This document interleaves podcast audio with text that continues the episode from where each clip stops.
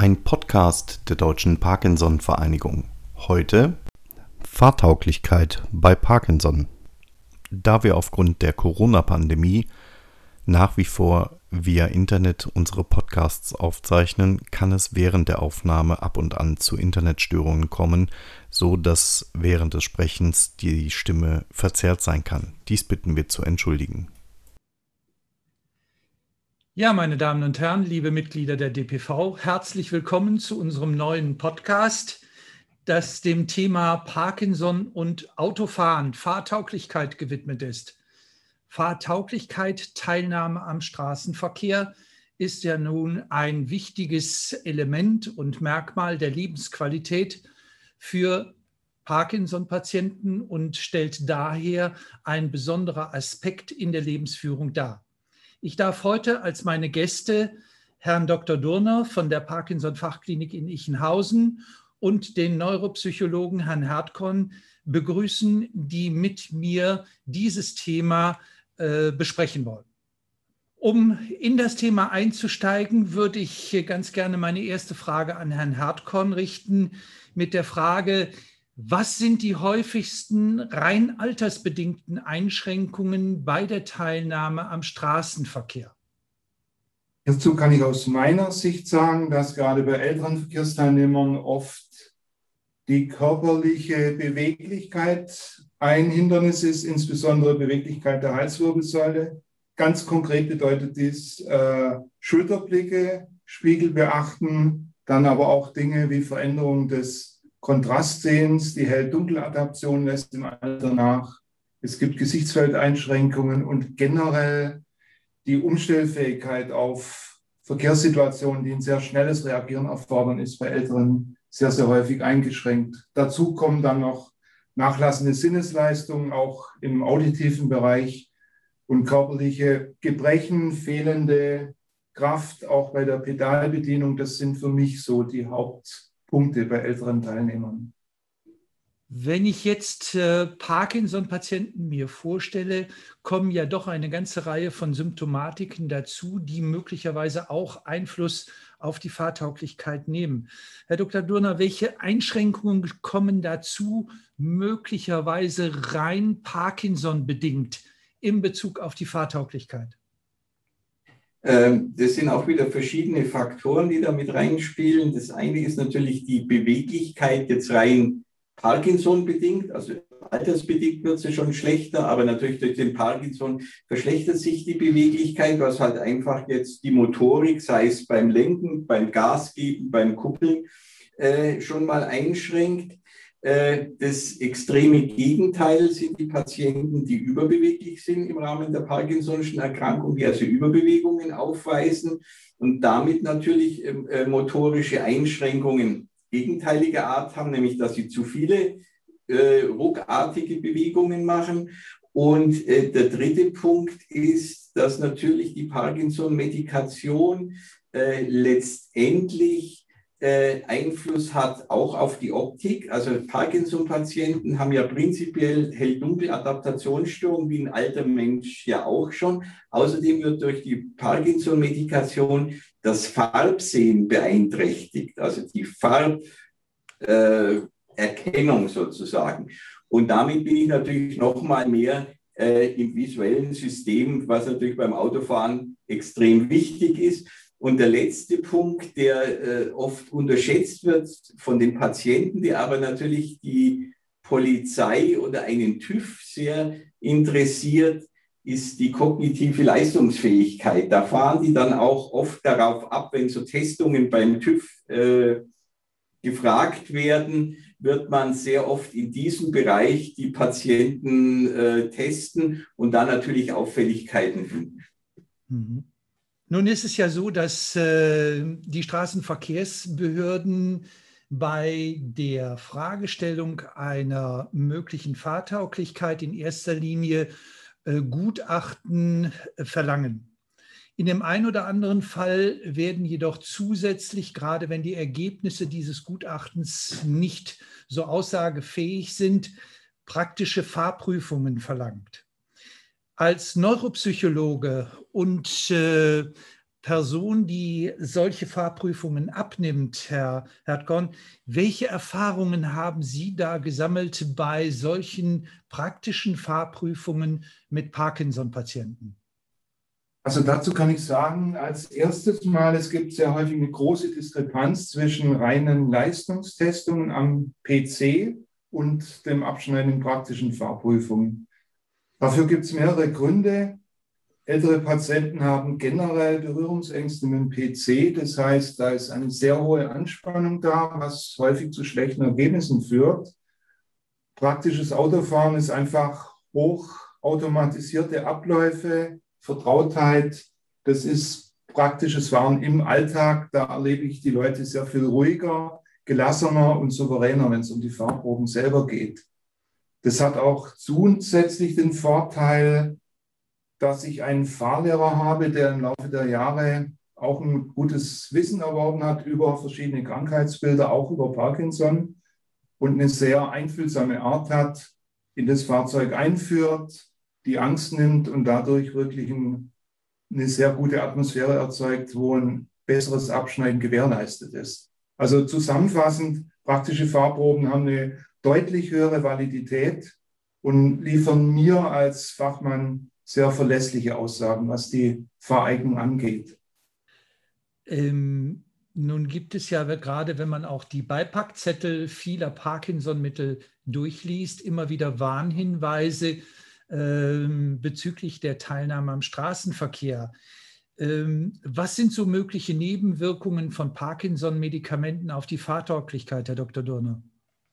Äh, wie ich schon ausgeführt habe, das jetzt Wichtigste ist natürlich die Beweglichkeit im Sinne von Über- oder Unterbewegung, diese optischen Wahrnehmungsstörungen und natürlich gerade was jetzt zum Beispiel die Dopaminagonisten betrifft, ist es schon sehr gefährlich, wenn man die gerade aufdosiert, dass man dann den Punkt versäumt, wo zum Beispiel eine Überdosierung stattfindet und der Patient vielleicht vermehrte Sehstörungen hat oder auch mal vielleicht optische äh, Beeinflussungen hat, da wird es natürlich dann äh, gefährlich. Und äh, deswegen ist es ja grundsätzlich so, in der Einstellungsphase dürfen Patienten äh, nicht Auto fahren. Das ist vom Gesetzgeber bei, in den Leitlinien zur Fahrtauglichkeit so vorgegeben.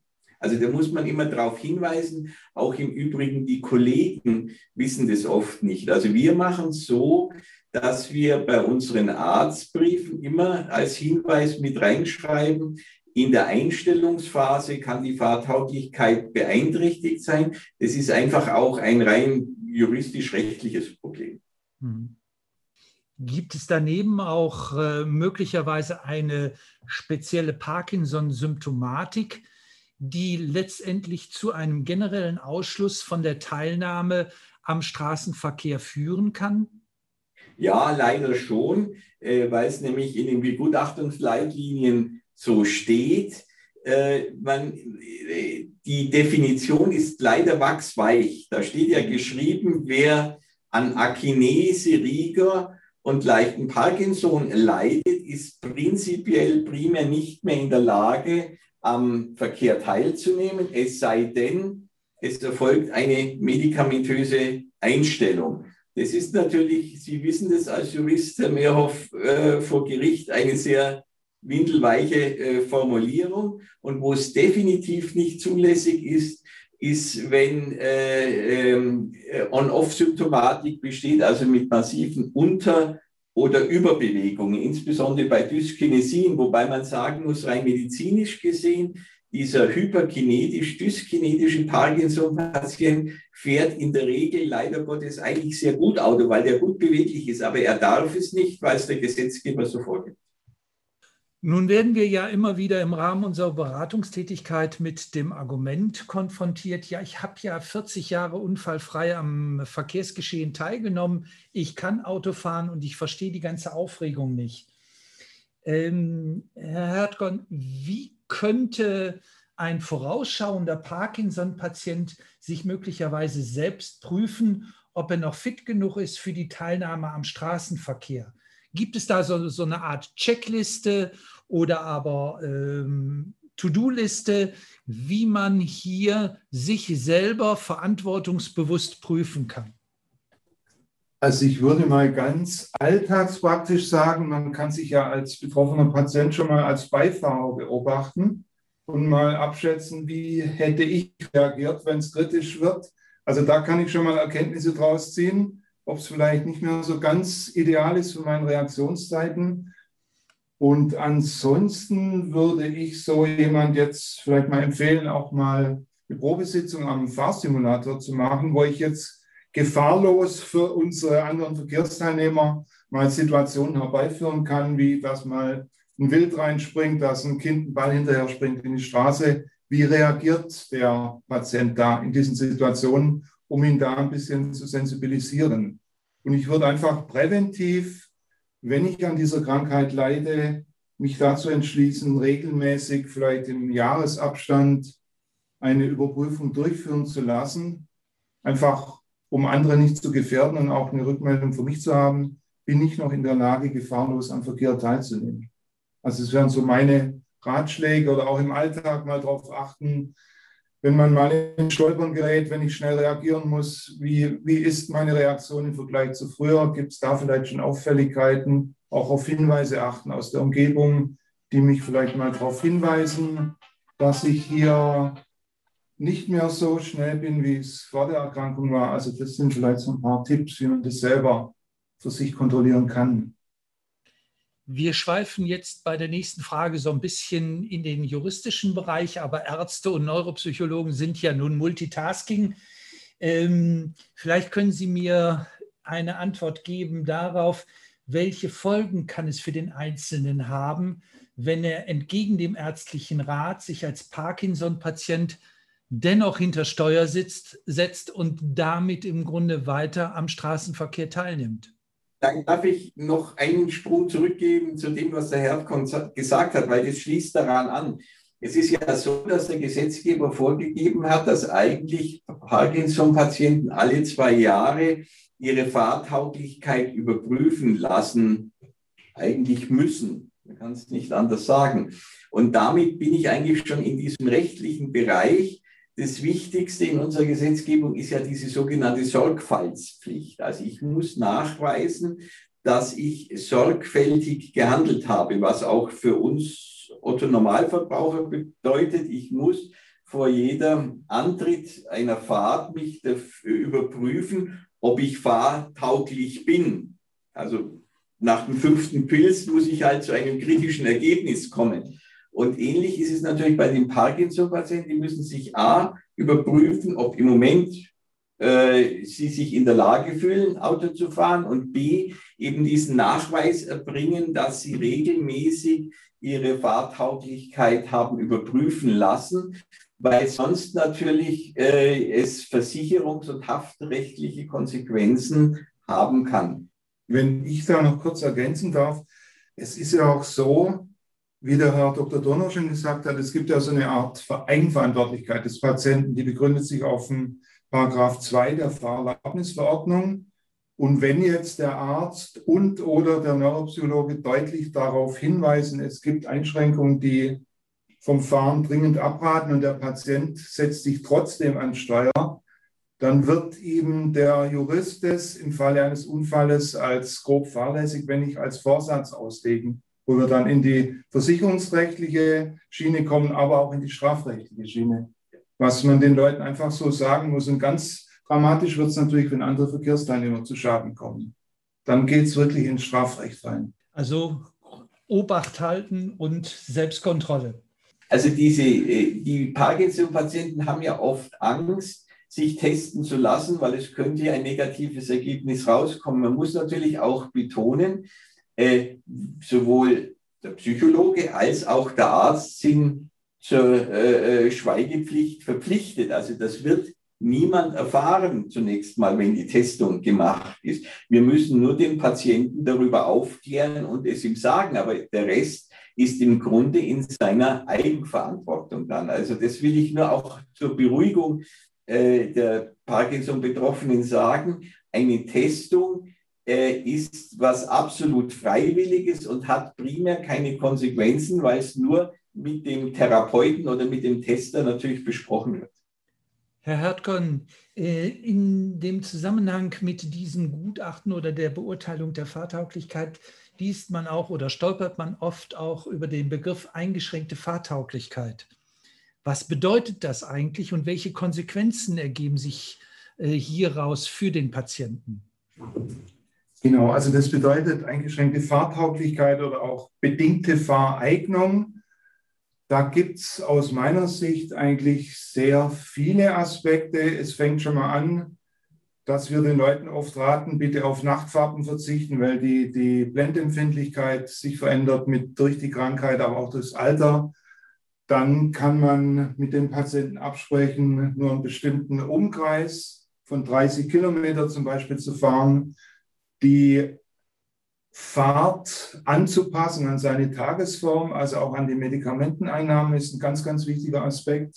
Und nur zu fahren, wenn ich mich wie der Herr Dr. Donner gesagt hat, auch dazu in der Lage fühle, mich fahrgeeignet fühle. Dann gibt es weitere Einschränkungen, vielleicht Geschwindigkeit. Das ist natürlich schwer zu kontrollieren in der Praxis. Aber was man häufig völlig vergisst oder unterschätzt, das hat mich der Fahrlehrer auch gelehrt. Die heutigen Autos äh, verfügen ja über sehr viele Assistenzsysteme, die häufig von diesen Patienten einfach nicht genutzt werden, weil sie Angst haben, sie zu aktivieren. Ich fange mal an mit äh, ja, Park, Einparkhilfen, ich habe äh, Totwinkelassistenten, ich habe Abstandswarner, ich habe äh, adaptive Tempomaten. Da gibt es ja ganz viele Möglichkeiten, die das Fahren erleichtern, bis hin für mich ganz zentraler Punkt, mal zu überlegen, wenn ich noch ein Schaltgetriebe fahre, ob ich nicht auf Automatik umstelle. Das nimmt ganz viel Aufmerksamkeitskapazität weg von der Bedienung des Fahrzeugs hin auf den Verkehr, was den Leuten oft das Fahren deutlich erleichtert. Bis hin zur Sitzeinstellung. Klingt jetzt sehr banal, aber auch da hat mich der Fahrlehrer gelehrt, wenn ich die Sitzhöhe richtig einstelle, die Auflagefläche für die Beine, kann ich ganz viele motorische Probleme wunderbar eliminieren, zumindest gut kompensieren, was auch in die Richtung geht, ein Fahrzeug anzupassen und dadurch eine bedingte Fahreignung wieder möglich macht. Auch die Fahrtdauer ist für mich ein Argument. Wir erleben oft während Fahrproben, dass jemand hochkonzentriert anfängt und nach circa 20, 30 Minuten massiv einbricht. Es kommt dann zu, zu einer Fehlerreifung, zu nachlassender Konzentration. Da wäre für mich ein Hinweis zu sagen, Kurzstrecken ja, vertraute Strecken vielleicht zum Einkaufen, auf dem Friedhof, Arztbesuch, und nicht länger wie 10 bis 15 Minuten dauert. Also auch das fällt unter den Begriff bedingte Fahreignung. Und diese bedingte Fahreignung, wenn ich das vielleicht noch anschließen darf, ist, äh, was jetzt den Herrn Hertkorn und mich betrifft, ein, ein wunderschönes äh, Tool, das wir anwenden, weil wir wollen ja den Patienten die Fahrtauglichkeit so lang wie möglich erhalten. Ich sage immer, also nicht Auto fahren können, äh, für einen Parkinson-Patienten ist eine akinetische Krise im wahrsten Sinne des Wortes. Und wir versuchen das und diese Einschränkungen, die können wir äh, sozusagen nutzen, indem wir eben vorgeben, nur Umkreis 30 Kilometer, nicht schneller wie 80 oder 100 Kilometer fahren, nicht länger wie eine Stunde oder eine halbe Stunde. Und das ist ja der Punkt, dass das den meisten Patienten ausreicht. Also die Patienten wollen ja im Grunde äh, zum Einkaufen fahren, zum Arzt fahren und die Angehörigen treffen. Und wenn das ist ja meistens innerhalb des Umkreises oder sehr häufig gewährleistet, dann habe ich für die eigentlich schon die Grundfahrtauglichkeit mit einer eingeschränkten Fahrtauglichkeit erhalten und die Patienten sind im Grunde damit zufrieden. Wenn ich nochmal an die vorangegangene Frage anknüpfen kann, nicht jeder hat nun die Möglichkeit, zu Ihnen nach Ichenhausen zu kommen. Äh, gibt es irgendwelche bundesweiten Institutionen, Einrichtungen, wo Patienten, egal wo sie jetzt nun wohnen, in einem bestimmten räum, räumlichen Radius ihre Fahrtauglichkeit testen lassen können? Also prinzipiell ist es so, dass sehr viele Neurologen oder Nervenärzte diese Weiterbildung Verkehrsmedizin haben. Und die dürfen den Patienten äh, die Fahrtauglichkeit attestieren. Das geht also oft sehr einfach, dass ich das mit meinem behandelnden Neurologen bespreche, wenn der die Weiterbildung hat, was sehr häufig ist.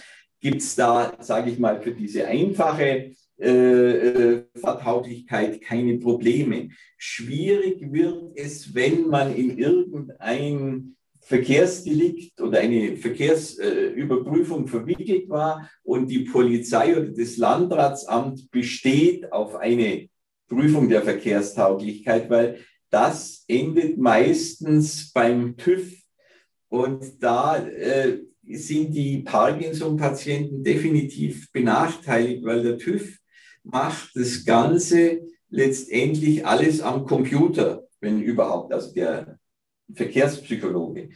Und äh, de, wie wir es ja gerade ausgeführt haben, diese Testung am Computer ohne Vorbereitung ist für die Patienten ein enormer Stress und sie müssen da verschiedene Tastaturen bedienen. Nehmen Sie nur einen Parkinson-Patienten mit Tremor, der dann noch aufgeregt ist. Die werden das nicht schaffen. Und das ist so mit eines unserer Hauptgebiete, auch in Ichenhausen, dass wir da versuchen, die Patienten A, primär mal darauf vorzubereiten, weil wir diese ganzen Gerätschaften im Haus haben, die mit ihnen testen. Und nachdem der Herr Herbkorn eben auch Verkehrspsychologe ist, wir auch eben gerichtstaugliche Gutachten erstellen dürfen zusammen. Also er macht die äh, neuropsychologische und verkehrspsychologische Tauglichkeit und ich die fahrmedizinische Tauglichkeit. Und da muss man sagen, gibt es meines Wissens in Deutschland, wenn es also über äh, irgendeinen juristischen Weg geht, sehr, sehr wenige Anlaufstellen, die sich halt speziell mit Parkinson äh, beschäftigen. Und der Herr Erdkorn ist ja auch in dem äh, Verbund der Verkehrspsychologen drin. Und ich glaube, du sagst, da ist kein einziger, der sich damit beschäftigt. Gell? Kann ich gerne mal ergänzen. Also ich bin da in so einem Fachzirkel mit Verkehrspsychologen und die sind alle ausnahmslos in der MPU-Vorbereitung tätig. Das heißt, die bereiten quasi Straftäter in Anführungszeichen auf die MPU-Überprüfung vor, aber mit, mit äh, Krankheitsbildern wie Parkinson oder auch mit anderen neurologischen Erkrankungen sind die nie konfrontiert und haben da auch nicht das Wissen. Das, das muss man schon sagen. Und vielleicht nochmal die Überprüfungsmöglichkeiten, wenn jetzt ein Parkinson-Patient zu einer Fahrschule geht und Fahrlehrer zum Beispiel attestiert, die Fahrprobe ist ohne Zwischenfälle verlaufen, das hat juristisch keinen Bestand von einer Behörde. Also die fordern explizit zwei Fachdisziplinen, das ist der Verkehrspsychologe und der Neurologe mit Zusatzqualifikation Verkehrsmedizin. Sonst hat das Gutachten rechtlich keinen Bestand. Das muss man einfach wissen. Dann erübrigt sich möglicherweise auch meine weiterführende Frage dahingehend, was ein Parkinson-Patient präventiv machen kann, bevor er eigentlich in einen Unfall oder in eine Verkehrskontrolle verwickelt ist und dann durch die kontrollierende Polizei oder beteiligte Polizei als Parkinson-Patient äh, ja, erkannt wird, diagnostiziert wird und dann sich daraus äh, ein gewisser Rattenschwanz an äh, Maßnahmen entwickelt? Oder gibt es da irgendeine Möglichkeit, was der Patient im Vorfeld tun kann?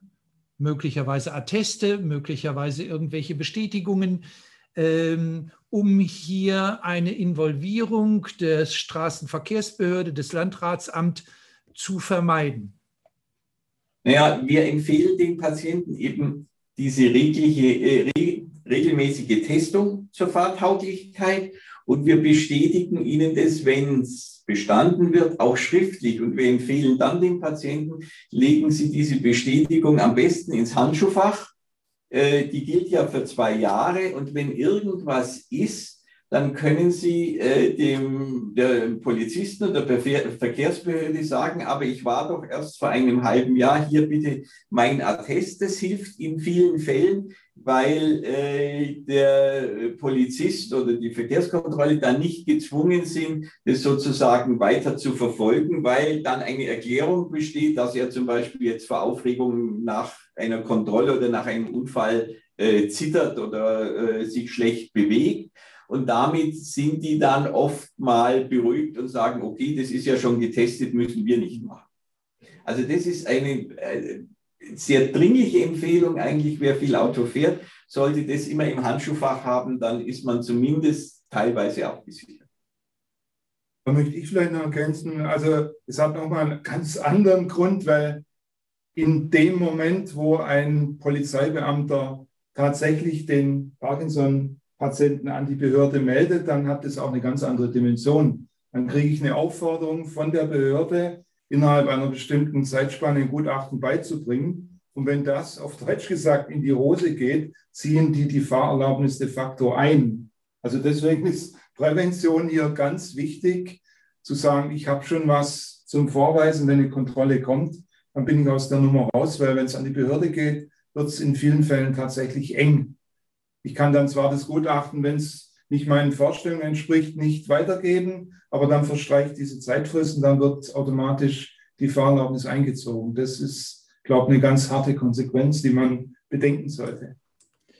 Wenn ich das mal jetzt weiterspinne, Herr Hartkorn, ähm, wenn tatsächlich mal der Führerschein, wenn es so weit kommt, dass der Führerschein entzogen wird, wie groß sind eigentlich die Chancen eines Parkinson-Patienten aus Ihrer Erfahrung heraus, dass er diesen Führerschein wiedererlangen kann? Also ich würde mal sagen, wenn die Behörde, was heutzutage Gott sei Dank immer mehr die Regel wird, darauf äh, abzielt, ein Facharztgutachten einzufordern, ein fachpsychologisches Gutachten, sind die Chancen nicht so schlecht weil dann tatsächlich Fachleute das beurteilen. Wenn die Behörde jetzt natürlich die Karte zieht und sagt, sie müssen zur MPU, sehe ich die Chancen eher schlecht. Weil, wie der Herr Dr. Donner schon gesagt hat, die machen reine Leistungstests am PC und haben einfach auch gar nicht das Hintergrundwissen zu dem Krankheitsbild. Da hätte der Patient eher schlechte Karten. Fach, Facharztgutachten ich, sieht es nicht so schlecht aus. Wenn jemand zur MPU geschickt wird, sieht es nicht gut aus, muss man so sagen. Auch aus Ihrer Sicht, Herr Dr. Durner? Ja, ja, äh, es ist absolut so. Diese medizinisch-psychologischen Untersuchungen beim TÜV, die sind halt eigentlich darauf äh, spezialisiert, äh, Alkohol, Drogen, verhaltensauffällige Menschen äh, zu kontrollieren und keine Parkinson-Patienten. Und die gehen mit einem ganz anderen äh, äh, Impetus daran. Und deswegen äh, haben wir ganz wenige Patienten, wenn die mal in dieser MPU, also medizinisch-psychologischen Untersuchungsschleife drin sind, äh, die da äh, gut wieder rauskommen. Und da empfehlen wir den Patienten, sollte sowas sein, dass sie dann eher proaktiv werden. Also wenn die Polizei sagt, wir müssen das überprüfen, dass sie dann schon mal proaktiv sagen, okay, dann besorge ich mir einen Verkehrspsychologen oder einen verkehrsmedizinischen Neuro, äh, erfahrenen Neurologen und lasse das Gutachten schon mal machen, bevor sie dann äh, eben sozusagen zwangsweise vor die MPU zitiert werden. Ja, meine Teilnehmer, Sie hören Fahrtauglichkeit ist nicht nur ein Ausdruck der Lebensqualität bei Parkinson-Patienten, sondern auch ein wichtiges Thema, das man äh, immer im Auge behalten sollte und das man auf jeden Fall beachten sollte. Herr Hertkorn, Herr Dr. Durner, haben Sie noch irgendeine Botschaft, die Sie gerade speziell zu diesem Thema Parkinson-Patienten und vielleicht auch den Angehörigen äh, mit auf die weitere Autofahrt aufgeben wollen? Vielleicht noch den, den Angehörigen. Also Sie haben ja vorhin mal gefragt, äh, welche äh, Checkliste kann ich äh, selbstständig machen, um zu sehen, ob ich fahrtauglich bin. Die beste Checkliste sind eigentlich die Angehörigen. Die sagen einem das auch. Und wir erleben das ja immer wieder, dass eigentlich weniger der Patient, sondern die Angehörigen kommen und sagen, bitte schauen Sie doch mal nach. Wir haben jetzt schon drei Beulen im Auto und ich fühle mich nicht wohl, wenn ich mit meinem Mann oder mit meiner Frau äh, Auto fahre. Und äh, wenn man auf die Angehörigen hört, dann muss man schon sagen, die haben auch meistens recht und das trifft dann auch in der Mehrzahl, also eigentlich fast immer zu, wenn die ihr Statement da abgeben. Also deswegen, falls jetzt im äh, Podcast auch Angehörige sind, die dürfen da ruhig mal draufschauen und vielleicht auch mit ihrem äh, Betroffenen dann sprechen. Ja, dann darf ich mich bei Ihnen ganz herzlich bedanken. äh, dass Sie sich die Zeit genommen haben für diesen Podcast. Und äh, ich hoffe damit auch ein Stück Verantwortungsbewusstsein bei den Parkinson-Patienten geweckt zu haben für dieses ganz spezielle Thema. Vielen Dank und einen schönen Tag noch. Danke ebenso. Alles Gute. Auf Wiedersehen. Schauen Sie doch ab und zu auf unserer Webseite www.parkinson-vereinigung.de hinein. Wir werden Sie dort informieren, sobald eine neue Episode zum Thema Parkinson verfügbar ist. Vielen lieben Dank fürs Zuhören.